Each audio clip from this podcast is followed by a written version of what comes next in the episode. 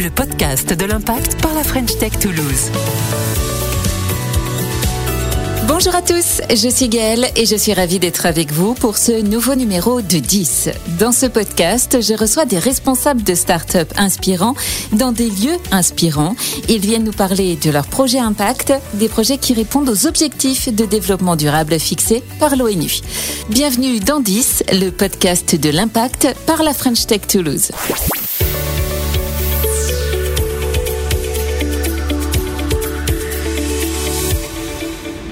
Vous l'entendez peut-être derrière moi, je suis sur les bords de la Garonne pour évoquer euh, notamment l'ODD 7 de l'ONU, énergie propre et d'un coût abordable avec mon invité. Je suis plus précisément au pied de la centrale hydroélectrique de Toulouse de l'EDF, Bazacle. Quoi de mieux pour parler de ce sujet que de se retrouver ici? Aujourd'hui, c'est Benoît Vilco, directeur général et fondateur de Capitol Énergie, qui est avec moi. Et justement, le voici. Bonjour Benoît. Bonjour.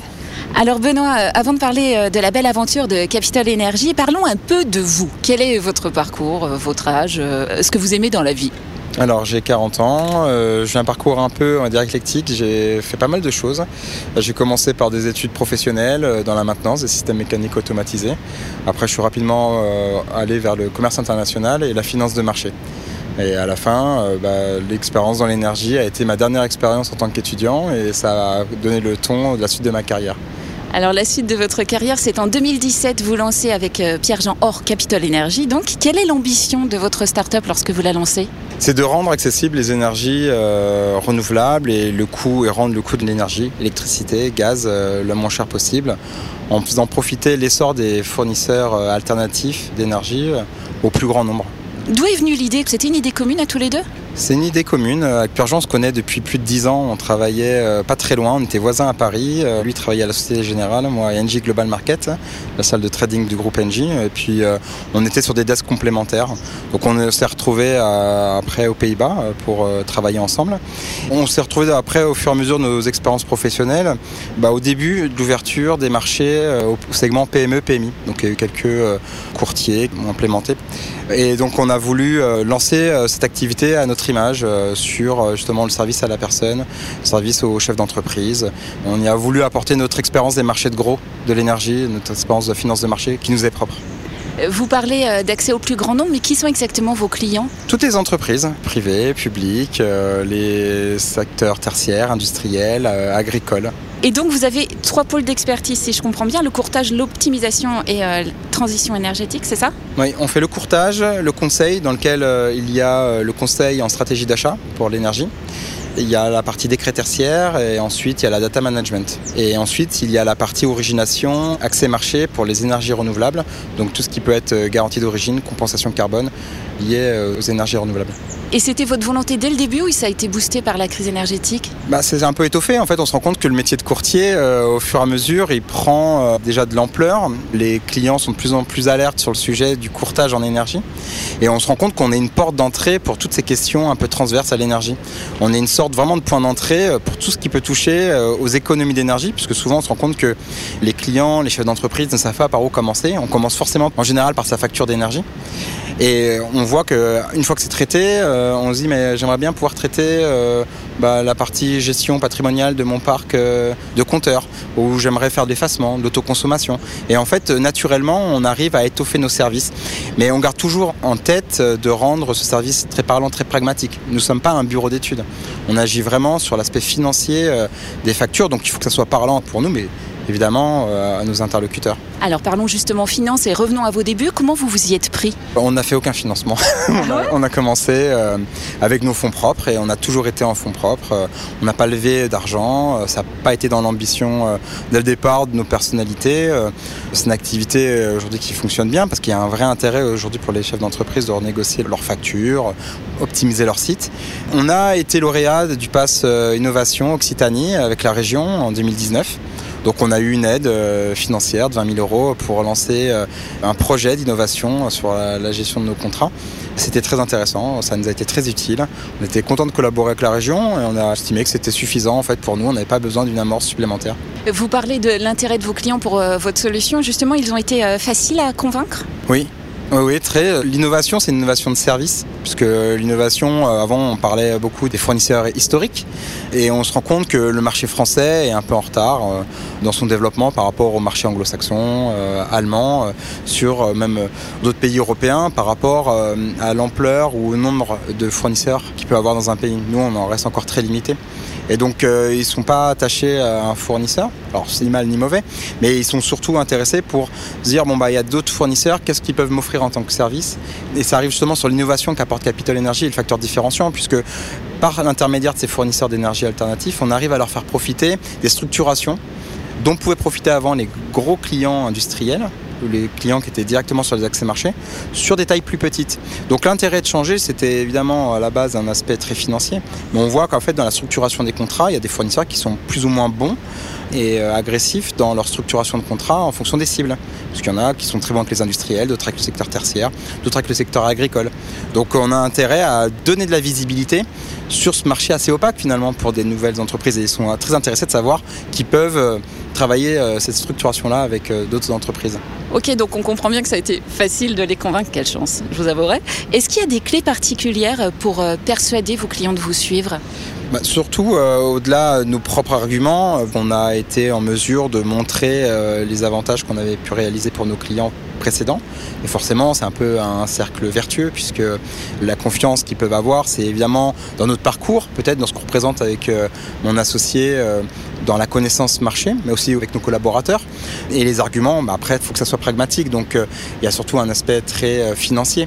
Donc, les chiffres, c'est un avantage d'éviter de trop philosopher.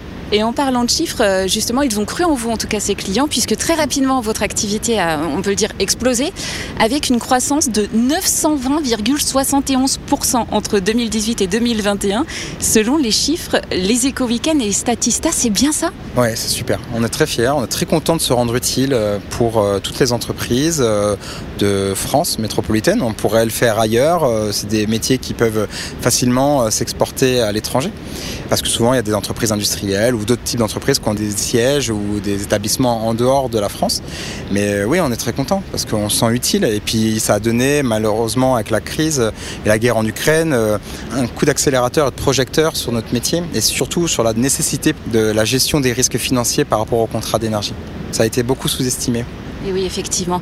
Et alors, du coup, comment vous avez passer ce cap Est-ce que c'est facile de rester serein? Parce que là, vous avez l'air serein, mais quand même. Bah, serein, alors si c'est en termes d'entrepreneuriat, du parcours entrepreneurial, euh, je pense qu'on est tous euh, à peu près euh, inégaux par rapport à ça. on a chacun notre sensibilité, d'où l'intérêt de savoir s'entourer, aussi bien parfois en titre perso la famille, euh, les associés. Euh, avec Pierre-Jean, on est très complémentaires, donc euh, ce qui fait que l'anxiété de l'un du futur peut aussi être compensée par la rapidité d'exécution ou le très court terme pour l'autre. Donc c'est aussi une complémentarité. Donc serein, je pense que tout est relatif. Mais après, sur la volatilité des prix de marché, on est sûr de rien. Ce qui s'est passé, ça a été un gros coup de pied dans la fourmilière. C'était une période sur laquelle on a pu rendre service aux entreprises et être force de proposition. Mais d'un point de vue activité, il y a eu quand même une réduction euh, très importante euh, du nombre de fournisseurs participants. Il y a eu une euh, liquidité. Liquidité, c'est le nombre d'échanges ou de transactions qui peuvent être réalisées. Ça a été réduit énormément, puisque finalement, tous les fournisseurs étaient assez frileux de pouvoir rendre des offres. Les problématiques de couverture par rapport à ces achats-là étaient remis en compte. Donc oui, c'était du stress. J'imagine, mais en tout cas, pour bien s'entourer, il faut une équipe. Vous êtes combien chez Capital Energy? Nous sommes 25. Ce sera plus de 30 l'année prochaine. À quel poste exactement? Alors essentiellement sur les postes de front office, euh, ce qui peut être euh, les métiers euh, du pricing, vente, tout ce qui peut être aussi structuration d'offres, grand compte, consultant. Mais on cherche aussi des gens sur le support, des collaborateurs sur la partie IT, puisque la partie innovation digitale, c'est aussi un facteur de développement de Capital Energy, puisqu'on a été en mesure de développer et digitaliser une activité quand même nouvelle. Donc on recherche des personnes sur euh, toute la partie euh, IT, euh, informatique, CRM. Très bien. Et avant de parler d'avenir avec vous, comme à notre habitude dans 10 le podcast, je vous propose d'aller à la rencontre d'une autre start-up actrice de la tech à impact. J'ai rencontré Christophe Le Paysan, CEO d'Epsiline, qui est elle aussi engagée pour l'ODD 7 de l'ONU, énergie propre et d'un coût abordable.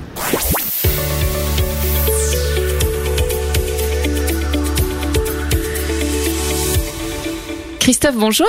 Bonjour. Alors pour commencer, présentez-nous Epsiline.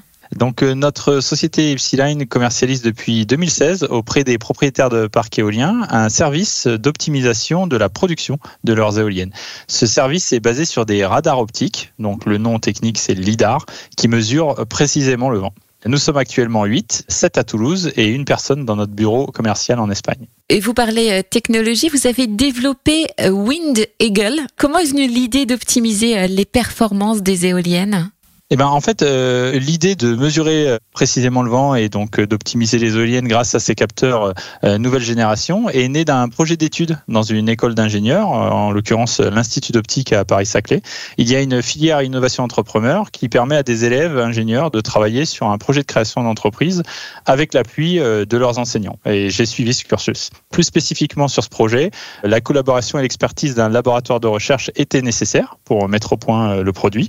Et cette équipe était situé à Toulouse. C'est pour cette raison que j'ai développé notre société à Toulouse. Et j'imagine du coup que vous répondez à des enjeux forts, non, dans le secteur de l'éolien Oui, tout à fait. Euh, nous optimisons la production euh, des éoliennes et euh, la productivité et donc la compétitivité des éoliennes est un enjeu très fort de la filière. C'est un critère essentiel pour permettre le développement à plus grande échelle de cette énergie propre à travers le monde. Comment ça fonctionne plus précisément donc nos capteurs mesurent à distance le vent. Cela présente un avantage majeur par rapport aux autres solutions qui existent sur le marché. En fait, les éoliennes sont déjà guidées par des anémomètres. Ils sont installés sur le toit des éoliennes et donc derrière les pales euh, des éoliennes. Euh, ce positionnement a des limites puisque compte tenu de la rotation des pales, les effets de turbulence viennent influencer les mesures et les rendre ainsi peu précises. Notre technologie, euh, LIDAR, euh, WinEagle, est installée au même endroit sur le toit de l'éolienne, mais grâce à son laser, permet de mesurer à distance, donc devant l'éolienne. Cela évite ainsi la turbulence générée par la rotation des pales et euh, cela permet donc d'obtenir des mesures de vent beaucoup plus précises. L'éolienne s'oriente mieux par rapport aux variations de direction du vent et produit plus d'énergie. Et aujourd'hui, qui sont vos clients et dans quel pays vous avez euh, déployé votre technologie? En fait, on a euh, commercialisé cet outil euh, à travers 20 pays, essentiellement en Europe, mais nous avons aussi des projets en Asie, en Amérique du Nord et en Amérique latine. Nos clients, en fait, sont les propriétaires indépendants d'éoliennes ou alors les filiales renouvelables des grands groupes de l'énergie. Et d'un pays à l'autre, vous faites face aux, mêmes enjeux ou est-ce qu'il y a des spécificités? Oui, euh, il y en a. Euh, par exemple, le prix de l'électricité est différent suivant les pays, la taille des parcs éoliens aussi, et du coup, cela influe sur la manière de déployer notre solution par nos clients. Et en quoi vous vous sentez euh, acteur de l'ODD 7 de l'ONU Énergie propre et d'un coût abordable? L'énergie éolienne est une énergie renouvelable, produite localement, et en ce qui nous concerne, on contribue à la rendre encore plus compétitive. Donc du coup, cela rentre pleinement dans cet objectif de garantir euh, l'accès à une énergie fiable, durable et à un coût abordable. C'est une fierté pour nous de travailler dans ce secteur. Ben oui, j'imagine. Et pour terminer, quels sont vos projets pour les mois, voire euh, peut-être les années qui viennent? Bah, le marché mondial de l'éolien se développe de façon exponentielle et nous comptons bien accompagner euh, ce mouvement en optimisant le plus d'éoliennes possible. Et euh, à titre d'exemple, dans les prochains mois et années, euh, nous allons nous développer aux États-Unis, un pays particulièrement bien fourni en parc éolien et qui représente un marché à fort potentiel pour nous. Eh bien, de très très belles perspectives. Christophe, merci beaucoup. Merci à vous. Benoît, en quoi, comme Epsilon qu'on vient d'entendre, vous et votre équipe vous sentez acteur de l'ODD 7 de l'ONU, que je rappelle, énergie propre et d'un coût abordable Nous, on essaye de rendre euh, nos solutions très pragmatiques. Il faut que ça soit parlant pour le plus grand nombre. Encore une fois, on n'est pas dans l'aspect très euh, technique, puisque nous ne sommes pas un bureau d'études, mais ça reste toutefois technique sur l'aspect euh, financier. Donc nous, dans le fait de rendre l'énergie abordable, elle se traduit directement par un impact financier du budget. On sait quantifier euh, le budget nouveau, euh, ancien, euh, donner des perspectives d'évolution de ce budget et on sait l'encadrer par des solutions justement de courtage ou de conseil en stratégie d'achat puisqu'on arrive sur des prix de plus en plus structurés qui impliquent une gestion plus dynamique. Donc c'est ça aussi notre force. Et c'est parlant puisqu'à la fin on est censé travailler à l'amélioration du budget.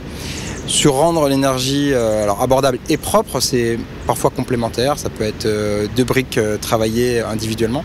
Et sur la partie énergie propre, donc on source des garanties d'origine. Aujourd'hui, ce sont des certificats papier qui peuvent s'échanger, qui sont fongibles en Europe.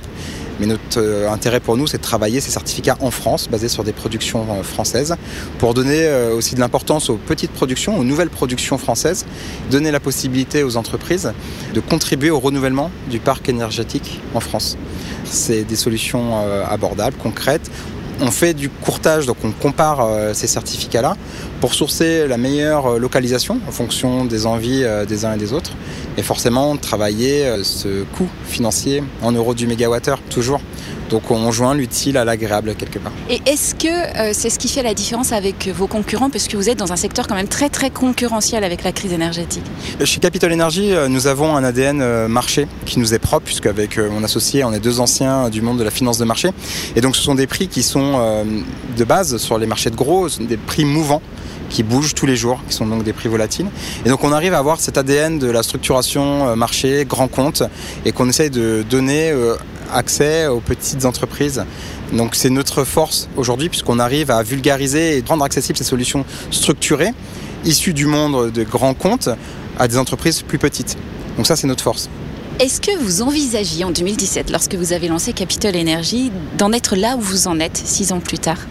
On a envie de se dire oui, et forcément, on a toujours cette part de rêve en nous, puisque quand on y va, on veut y aller franchement. Au départ, il y a le fait déjà de pouvoir vivre de cette activité et de le faire bien. Donc au départ, on est très focus euh, court terme, mais quand on se lance euh, dans une activité comme celle-ci, surtout quand on envisage de recruter, on est obligé d'avoir une vision et forcément, qui dit vision, de se projeter sur le long terme. Dans les complémentarités avec les associés, bah, il y a parfois des personnes qui pensent plus voilà, au court terme, moi j'étais plus sur le long terme. Donc je me suis rapidement euh, projeté dans le fait de devenir une société déjà à impact pour ce que ça veut dire à tous les sens du terme, mais aussi d'avoir un développement important euh, donc de pouvoir euh, travailler avec des collaborateurs sur toute la France, euh, de faire travailler toutes les lignes d'équipe, d'envisager un développement à l'international. Donc au fond de moi, oui, mais sur les premières années, on essaye d'être encore une fois très concret. Et c'est une sacrée évolution de carrure aussi de chef d'entreprise. C'est facile ça à faire? Je dirais pas que c'est facile, mais on s'adapte. Et le plus important, je pense que c'est de tenir. Je fais beaucoup l'analogie avec euh, un peu le président de la République, un Premier ministre en tant qu'associé, parce que c'est souvent la clé de voûte du développement d'une entreprise. On a beaucoup d'histoires euh, similaires d'associés qui se séparent très rapidement pour des divergences. Le fait de pouvoir rester aligné, de pouvoir parler, cette complémentarité, ça, je suis assez fier et de pouvoir tenir, malgré tout, d'avoir un objectif commun. Voilà, on ne le voit pas venir, mais euh, au fond de nous, quand même, il y a toujours ce point qui nous rallie dans le développement. Vous avez un conseil pour euh, ceux qui ont envie de se lancer dans une euh, start-up actrice pour une énergie propre et d'un coût abordable? Je garderai euh, ces deux éléments, celle de rêver et de croire en son projet et de se lancer, puisqu'on est quand même à un tournant aujourd'hui de la transition écologique, énergétique.